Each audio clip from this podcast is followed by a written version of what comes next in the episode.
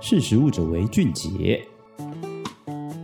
Hello，各位听众，大家好，欢迎收听《识食物者为俊杰》，我是陈学。你知道吗？畜牧业甲烷排放已经可以在太空被侦测到喽。专门在太空监测温室气体排放的加拿大公司 GHG SAT 于二零二二年五月二号的时候表示，畜牧业的甲烷排放首次在太空中被观测到。研究人员说啊，这个排放量是来自于美国加州的一个畜牧区。事实上，根据资源经济学年度评论上面的研究指出，要是实现气候目标，肉类减少，肉类的消费量必须要减少百分之七十五。尤其是甲烷是主要是由人类为食用而饲养的反刍动物，也就是牛和羊所产生的。好，听到这边应该知道，我们今天要讲的是畜牧业的甲烷排放。在全球暖化的情况下，不只是二氧化碳，其实甲烷更是吸热能力更高的哦。它也是改善全球气候变迁的其中一个关键。尤其是畜牧业占全球甲烷排放的百分之二十五，就是其中最主要的来源。虽然呢，就是我们都知道说甲烷比起二氧化碳，它更快会在空气中分解，但它的吸热能力却是比二氧化碳还好还强。那根据这个研究人员指出啊，牛每小时是产生了六百六十八克的甲烷，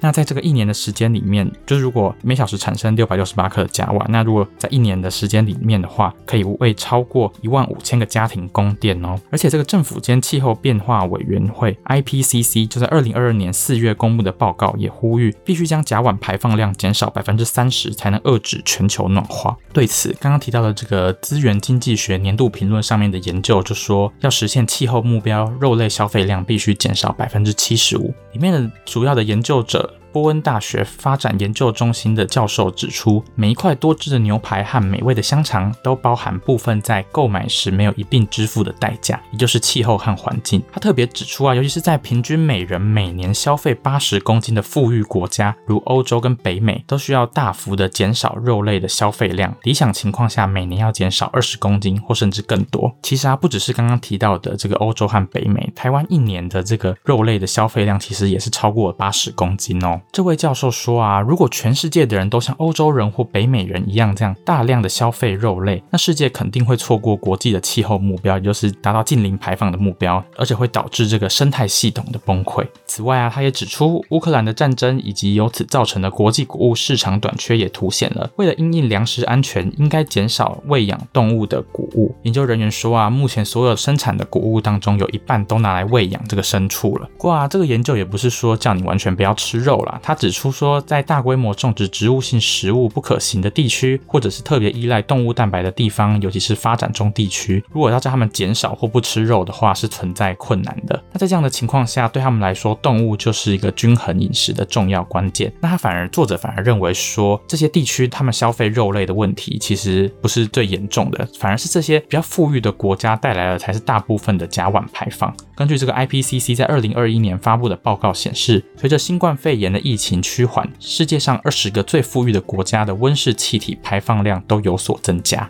研究人员表示啊，在肉类消费量特别高的地区，尤其是北美、欧洲和澳洲，增加肉类税也许是一种解决的方案。作者认为，肉类具有很高的这个环境成本，但这没有并没有反映在目前这个肉类的售价上面。应该要让消费者分担更多的生产成本，才是完全合理和公平的。研究人员说啊，透过将这个永续消费融入教育的一环，就可以对这个全球的气候带来决定性的改变。他说：“我们需要对每个决定造成的全球影响更加敏锐。”作者认为，这不仅仅是用在食物上面，也适用于说我们为了在聚会上穿一个晚上在快时尚服饰店购买的衬衫。好，那听到这里，我们可以来思考，其实今天跟大家分享这个内容啊，不只是要跟大家说要减少吃肉，或者是说叫大家不要吃肉等等的，反而是说你要为自己的每个决定做之前，都要想说它对于全球气候的影响可能会带来哪些冲击。像是刚刚最后有举例到的说，也许你买快时尚的衣服，就只为了穿一下下这样子。这都是对全球气候的一个冲击。好，那就希望大家对于这个自己做的每一个决定造成的影响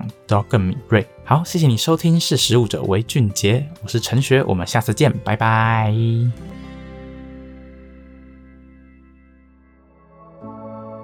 识食物者为俊杰。